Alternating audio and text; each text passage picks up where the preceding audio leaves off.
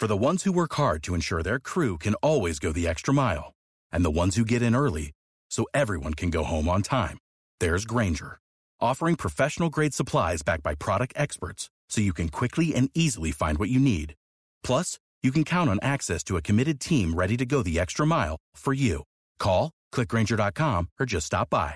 Granger, for the ones who get it done.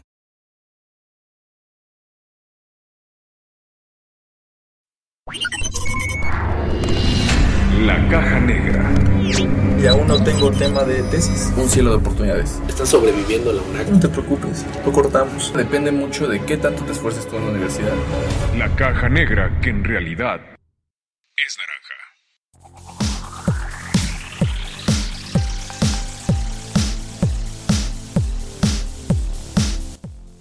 Hola dragones, rar, significa los amo en dinosaurio y es lo más cercano al dragonés que conozco. Nos encontramos en la primera emisión de la Caja Negra 2.0. Yo soy Fercho y me encuentro con Vic. Platícale un poquito a la audiencia de quién eres y qué haces aquí, Víctor.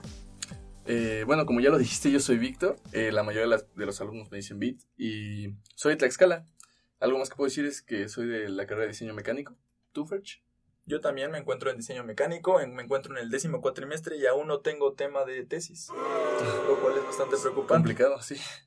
Así es, nos encontramos retomando este proyecto, ahora que es la Caja Negra 2.0, 2.0. y pues eh, este va a ser el podcast de la Universidad Aeronáutica en Querétaro. Víctor, ¿por qué Caja Negra? ¿Qué nos puedes decir de esto? Bueno, sabemos que la caja negra es el dispositivo que más información nos puede dar acerca de un accidente aéreo, ¿no?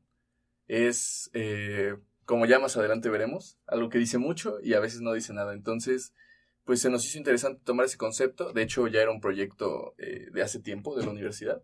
Se nos hace interesante tomar ese proyecto y pues vamos a darle, ¿no? Oye, ¿tú sabes por qué se le llama Caja Negra? ¿Por qué el color negro? No sé, sé que es naranja.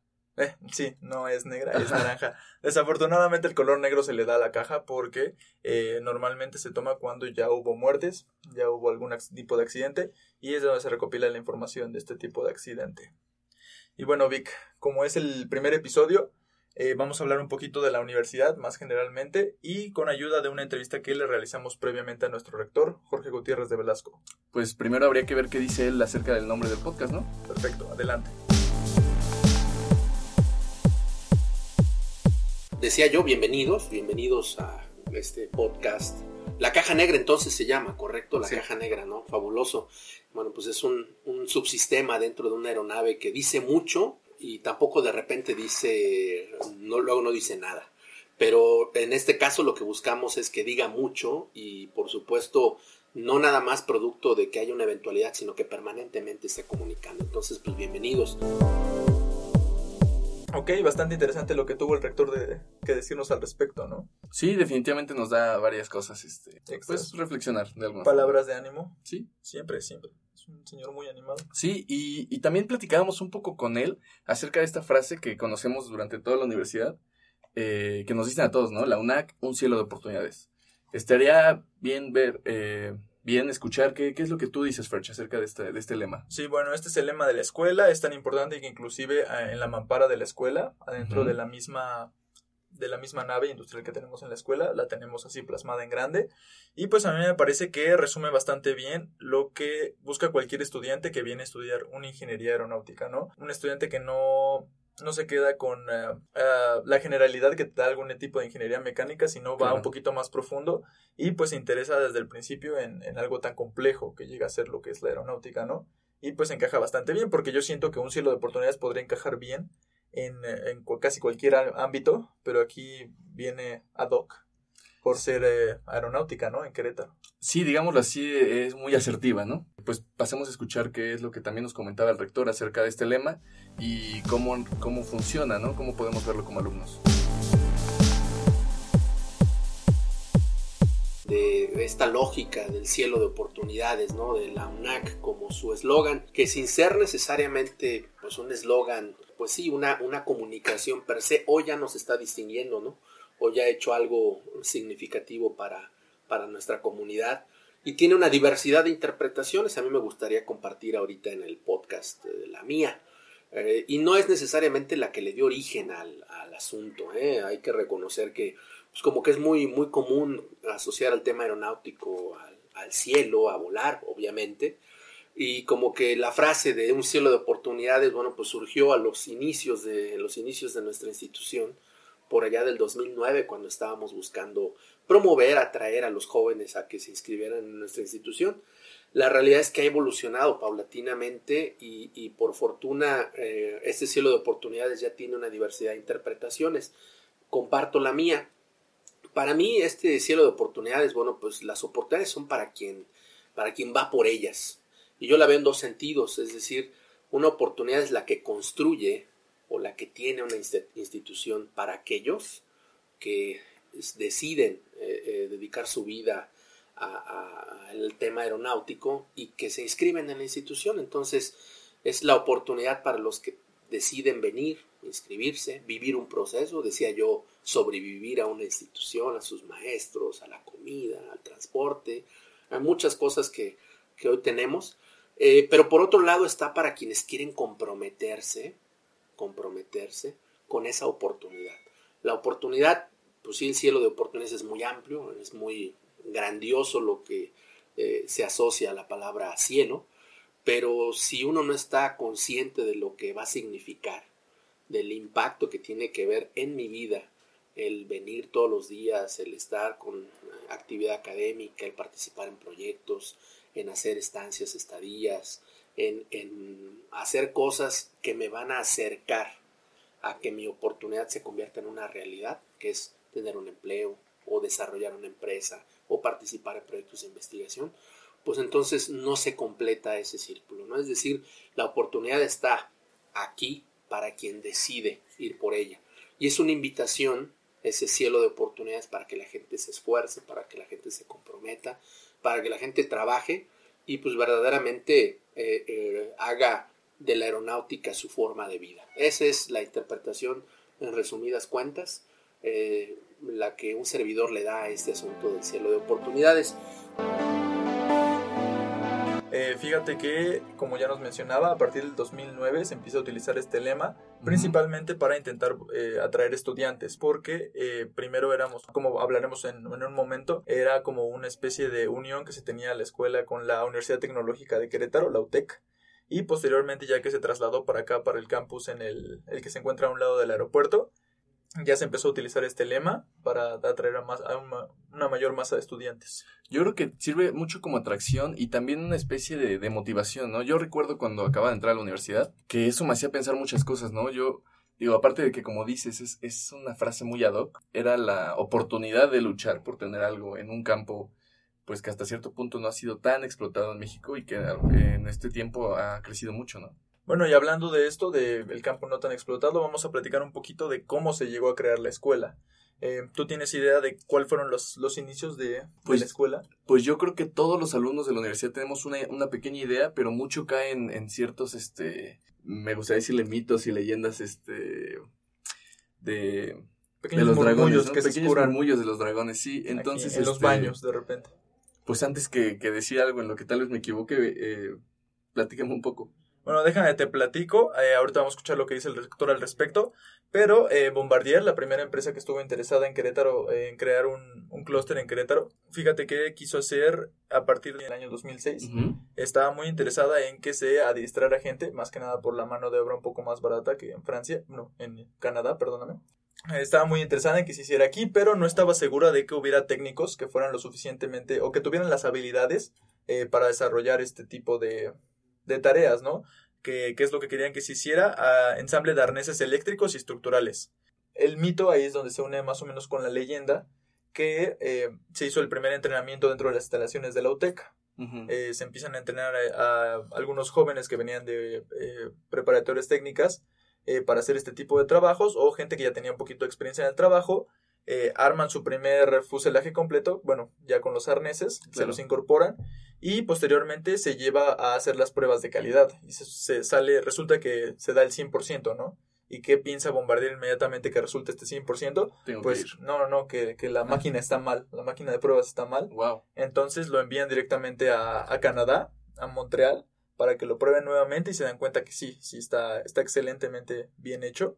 Entonces, a partir de aquí sí se da, sí se da la tarea eh, a través de, del rector que se encontraba en la Universidad Tecnológica de Querétaro, que eh, pues tiene que haber una escuela que esté especializada en México, ¿no? Y qué mejor lugar, un lugar propicio que estaba creciendo en ese momento, como lo es, lo es Querétaro. Pues la verdad es que es, este, es sorprendente, ¿no? Yo creo que también nos da, nos da una idea del poder de, de capacitación de, de, una como mexicanos y luego como estudiantes, ¿no? De alguna forma podríamos decir que tenemos ya el sello de calidad, ¿no? Así es. ¿Quieres que escuchemos qué dijo el rector al respecto? Por favor. ¿Cuál fue la expectativa al inicio de la institución y cómo vamos? ¿Qué hemos alcanzado? ¿Qué no hemos alcanzado? Eh, eh, ¿Hacia dónde va la, la, universidad?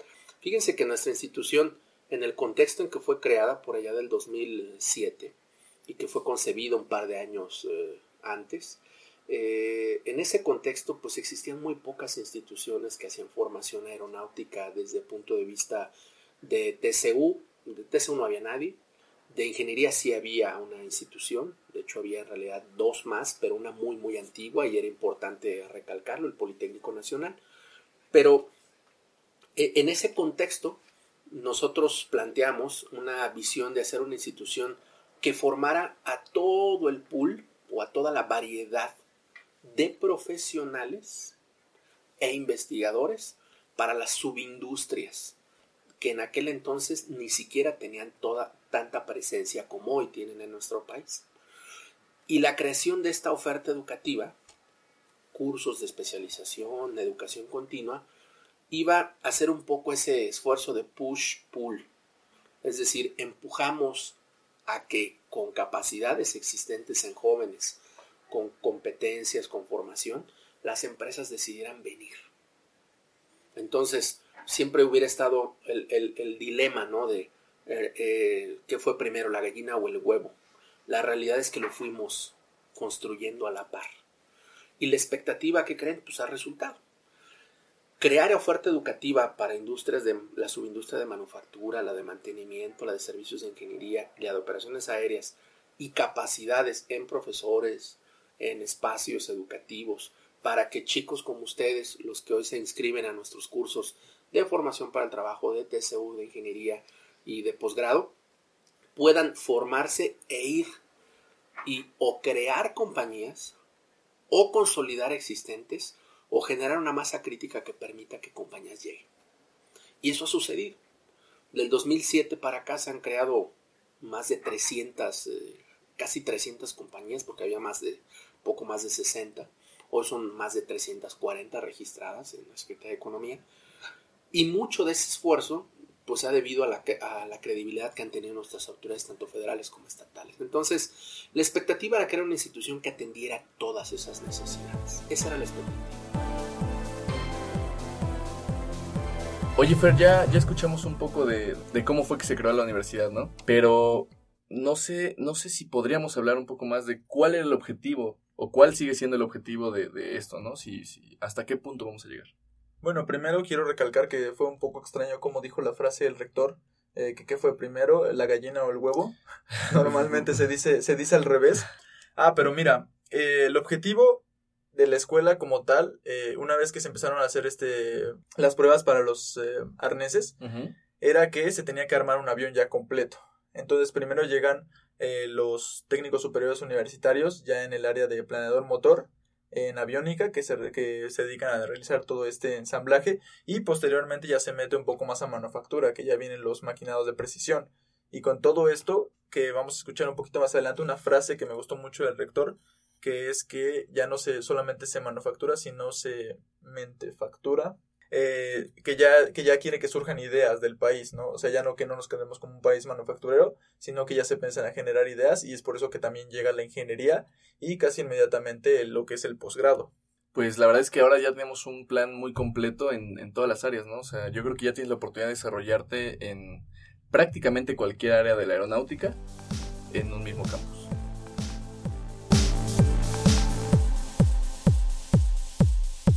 Hoy seguimos siendo eh, una institución que es un eje a partir del cual el gobierno se apoya para soportar la atracción de inversión. Y esto no lo hemos perdido. Y esto ustedes dirán, bueno, pero es que contratan solo a técnicos. Hoy nuestro país sigue siendo un país atractivo desde el punto de vista de manufactura.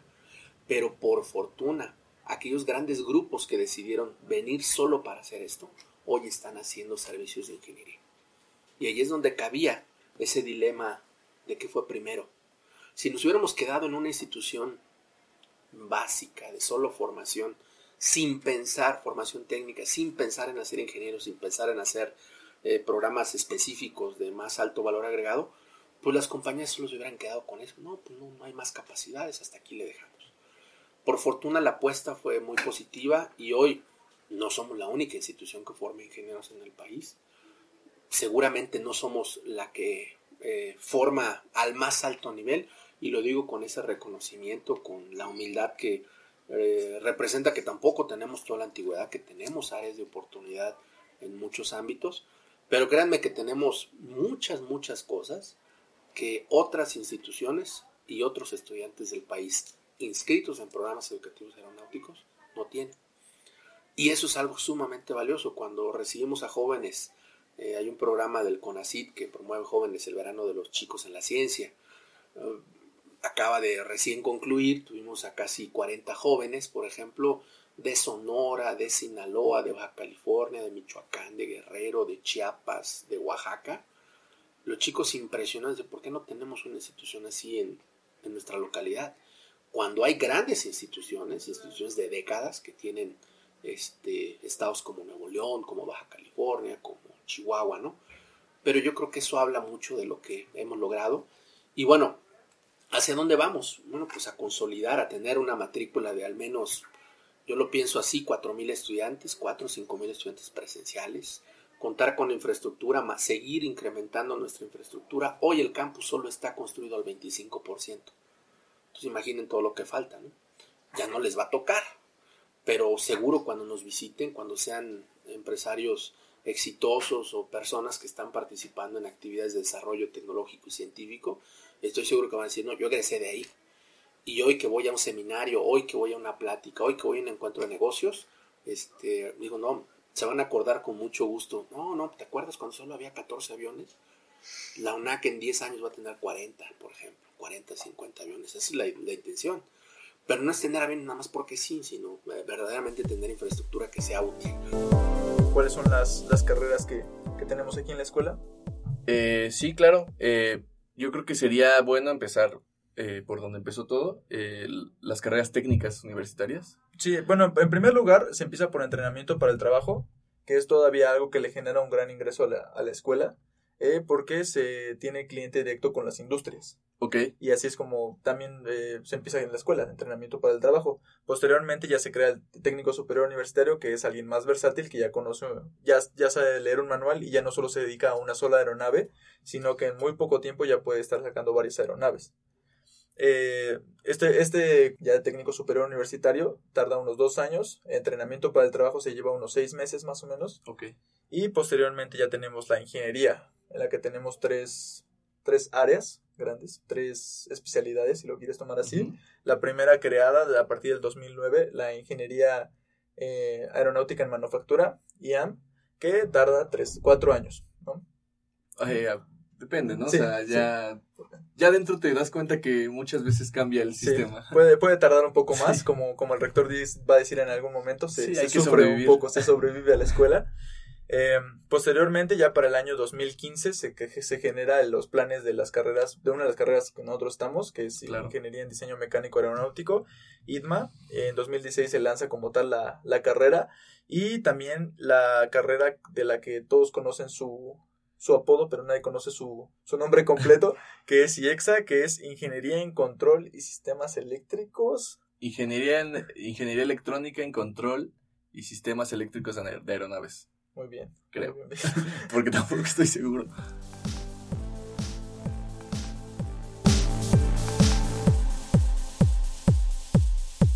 Ahora, ¿cómo hacerlo? Pues lo, lo transmito en, la, en una forma muy, muy llana queremos que la UNAC forme, y creo que lo hacemos, forma los mejores eh, técnicos para manufactura y mantenimiento de nuestro país. Técnicos, no formaciones universitarias. Eh, queremos formar a los mejores eh, técnicos superiores universitarios para el ámbito del mantenimiento, a los mejores en el país. Queremos formar a los mejores ingenieros que participen en actividades de diseño mecánico, sistemas embebidos, procesos de ingeniería, procesos de producción, de ensamble, calidad. Y esos son los tres programas. Es decir, buscamos hacer a los mejores ingenieros eh, de México. Y eso lo hacemos, bueno, pues buscando o tratando y esforzándonos, esa es la idea. Esforzándonos en tener un programa educativo que ustedes que lo han vivido, lo han sufrido, lo han disfrutado, una planta docente que tiene sus áreas de oportunidad como cualquier institución, teniendo una infraestructura en un ambiente que verdaderamente no solo les inspiró, porque es inspirador estar entre aviones, es inspirador tener esta infraestructura, tener gente que sabe lo que dice, ¿no? Es muy inspirador. Pero también que esto, cuando vayan a una empresa, a una base de mantenimiento, cuando vayan a un centro de ingeniería, cuando vayan a una compañía que hace manufactura, no se espanten porque vean una tejedora, no se espanten porque ven, oye, ¿qué es esto? Una fibra de materiales compuestos. Ahí se ve bonito. Saben lo que es saben cómo se corta, saben que hay fibras preimpregnadas, saben de la tecnología que en otras latitudes no se tiene. Y eso es un gran valor y, y esa es la parte técnica, pero la otra es reconocer que ustedes deben de ser actores fundamentales en el desarrollo del país. Y para eso se construyó la institución, para no solo ser un país de manufactura, sino ser un país de mentefactura, en donde chicos talentosos como los que escuchan este podcast, que están inscritos, que quieren llegar a la institución, que están llegando o que están dejando la producto de que están a punto de convertirse en graduados de, nuestra, de su alma mater, deben de reconocer, atesorar y por supuesto promover. Y a apenas escasos 12 años de vida, nuestra institución ya está dejando una huella.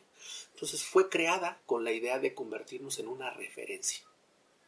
Así, como lo dice o, o lo ha dicho nuestra, nuestra misión, convertirnos en el punto de partida, en, el, eh, en la mejor ventanilla para exhibir las capacidades en ingeniería, en manufactura, en diseño, en procesos, en mantenimiento aeronáutico de México y provocar que esto tenga una repercusión nacional e internacional. Hoy tenemos eh, relación con instituciones europeas, con instituciones norteamericanas, canadienses, eh, sudamericanas hablando de la competitividad del eh, sistema educativo en el que, en el que estamos, eh, ¿tú qué opinas, Víctor? Yo, yo creo que, que existe, existen diferentes posiciones al respecto. ¿no? Si hablamos de, de, qué tan capaces podemos ser en la universidad, creo que hay dos cosas. Una depende mucho de qué tanto te esfuerces tú en la universidad, pero eh, también yo creo que el promedio de los que se quedan y siguen trabajando agarra un ritmo muy bueno y como lo hemos podido ver muchas veces con nuestros amigos, conocidos, que están en, ingenierías eh, similares, eh, pues la verdad es que el nivel es muy bueno, ¿no? O sea, digo, como decía el rector, sí sufres, sí peleas y tratas por sobrevivir durante gran parte de la carrera, pero después te das cuenta que el nivel que tienes eh, muchas veces es, es, lo que esperabas desde el principio. ¿no? Sí, a mí me parece que, eh, como decía el rector en un principio, que me parece también una muy buena frase, que dice que la oportunidad está para quien la, quien la quiera, ¿no? Claro. Eh, entonces, a partir de que sí, el, el, nivel es bastante competitivo, pero te da muchísimas cosas y además la escuela te ofrece bastantes cosas donde puedes aún resaltar aún más, ¿no? Utilizar todas estas habilidades que vas, requiriendo, vas adquiriendo a través del, del programa de ingeniería o de técnico superior universitario y te puedes, eh, te puedes especializar aún más, te puedes incorporar a proyectos de posgrado, puedes incorporarte a, a los equipos representativos que hay en la escuela, eh, puedes hacer eh, muchísimas cosas donde pues simplemente ya te estás acostumbrando al, al ámbito empresarial y al ámbito ingenieril ya como tal. también algo que me gustaría comentar ahí es que a mí me pasó cuando yo entré a la universidad que como dices, yo veía mucho este, esta oportunidad de desarrollo en el ámbito laboral, si lo quieres ver así, y yo sentía que faltaba, que faltaba algo, ¿sabes? Eh, algo como universitarios, y yo creo que a lo largo de la carrera hemos visto que poco a poco la UNAC también va creciendo en ese aspecto, ¿no? En un desarrollo cultural, eh, deportivo, ¿no? Ya ahorita muchos alumnos ya tienen la oportunidad de pertenecer a algún, este, digo, de participar en un proyecto de, desde participar en un proyecto de podcast hasta tener este, clases de baile, música, fotografía. Y yo creo que eh, también es una parte muy importante del desarrollo como estudiantes, ¿no? O sea, escuchamos mucho durante la carrera eh, toda esta parte de, de soft skills y, y, otra clase de habilidades que solo se desarrollan de esta forma, ¿no? O sea, eh, conociendo personas, eh, desarrollando habilidades nuevas y, y pues así, yo creo que también es que hay que darle la oportunidad a la universidad de seguir creciendo en ese aspecto. Sí, sí, sí. Eh, yo te lo digo así como atleta de, de la escuela, Ajá. que he estado participando cuatro años en el equipo de baloncesto. Realmente yo, en el momento que dije, no, pues voy a entrar a una escuela completamente de ingeniería, pues voy a tener que abandonar lo que tanto me gusta hacer. Y realmente en la escuela, eh, si no al nivel de otras escuelas donde pude haber dedicado muchísimo más al básquetbol, pero me, me permite en cierta forma no abandonarlo por completo y pues continuar en diferentes torneos que se realizan y diferente, eh, mantenerlo dentro de mi vida, ¿no? O sea, no tenerlo que abandonar por completo. Así también eh, dentro del área de cultura, ya me parece que las clases de baile son muy, muy eh, requeridas ahí en la escuela. Eh, ahorita ya, hay, ya tenemos inclusive un estudio de música completo, ¿Sí? donde se entrena bastante bien. Eh, hay taekwondo, eh, me parece que también hay box. Eh, me parece que sí también. Entonces sí, sí en, este, en este aspecto también me parece importante lo que dices porque eh, son actividades que se han ido incorporando y hemos nosotros visto que se han ido incorporando a través de estos cuatro años que ya sí, llevamos y, en y hay que resaltar que muchas veces es este incluso iniciativa de algunos alumnos, profesores y personal administrativo de la escuela. Entonces, eh, como decías hace un momento, ¿no? La oportunidad es para quien la busca. Y yo creo que como estudiantes también hay que motivarnos a que si queremos eh, desarrollar la universidad también podemos, ¿no? Buscar esta clase de programas, eh, juntarte con más chavos para hacer otro tipo de proyectos y pues darle adelante. La verdad es que la escuela hasta cierto punto tiene muy buena apertura en ese sentido. Sí, el rector también en alguna parte de la entrevista menciona la flexibilidad con uh -huh. la que se tiene que tratar este tipo de instituciones para que pueda crecer, para que no te quedes atrás. Claro. Y por último, eh, que hay que hablar de algo en lo que hizo mucho hincapié el rector y yo creo que todos se dan cuenta en el momento que entran a la escuela es y tal vez eh, en sí en Querétaro no o sea se siente mucho este ambiente de que eh, no es una ciudad de queretanos prácticamente. Todo hay, hay muchísimos eh, comentarios cuando llegan a ver vacaciones o hay puente que sí, dice claro. como de Querétaro sin foráneos y está completamente vacía, vacío sí. completo. Entonces eh, tú tú eres foráneo Víctor qué qué tal te ha parecido la experiencia? Pues como, creo que sí lo comenté, ¿no? O sea, yo, eh, será sorprendente, eh, porque el rector dice, hemos visto gente de todos los estados, y es cierto, yo vengo de Tlaxcala, ¿no? A, a, a luchar porque eh, sí existe y, y no, no, estamos pagados por el gobierno, ¿no? Entonces, sí, me ha tocado vivirla, sobrevivir la universidad como foráneo. Muy bien, yo también vengo de Tulancingo Hidalgo y sí me han dicho que... Eh, ¿Qué es un Tulancingo, no? ¿Qué es un Tulancingo? No, obviamente todo el mundo conoce Tulancingo Hidalgo. claro. ¿De qué es lo que hablas? Ese cúmulo de urbanización. Pero sí, o sea, eh, que somos prácticamente el 60% de todo el alumnado en la escuela. A mí me parece que si no, es, es se incrementa Yo creo bastante. que eh, podría aumentar, eh, yo podría ser más grande. Digo, la universidad me ha dado la oportunidad de conocer gente de todos lados, eh, del norte del país, o sea, de los estados más al norte del país y, y, más al sur. Entonces, también yo creo que esa es otra parte de diversidad cultural que se vive en la universidad y que da un ambiente de alguna forma un poco más cálido. El 70, más o menos según las últimas cifras, el 70% de nuestra matrícula universitaria es foránea es foránea, es decir, tenemos, hemos llegado a tener, ahorita tengo que confirmarlo, pero hemos llegado a tener por una cantidad importante de años representación de las 32 entidades federativas, es decir, estudiantes de alguna, al menos un estudiante de una entidad federativa. Entonces eso es algo muy positivo porque, bueno, pues eh, eh, muestra la atractividad. Y como siempre lo decimos, ¿no? La UNAC es la casa de, de, de México, de muchas personas y y nos sentimos muy orgullosos de ser una institución de puertas abiertas. Muchísimas gracias. Al gracias. contrario, que esa, que esa caja negra que hoy sigue eh, viva, por fortuna, por la iniciativa de chicos como ustedes, pues siga eh, dando de qué hablar. Y dando de qué hablar positivamente y que por supuesto eh, inspire a muchas más personas en hacer más amplio este cielo de oportunidades. Excelente día chicos.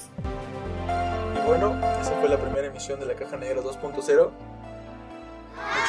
por habernos acompañado, eh, como sea que nos estén escuchando. Y quien nos esté escuchando. Sí, sí, ya puede ser lavando los platos, haciendo tarea. Y pues eh, nosotros fuimos Fercho y Víctor. Y esto fue La Caja Negra Podcast. No olviden llegar temprano a clases. La caja negra que en realidad es naranja.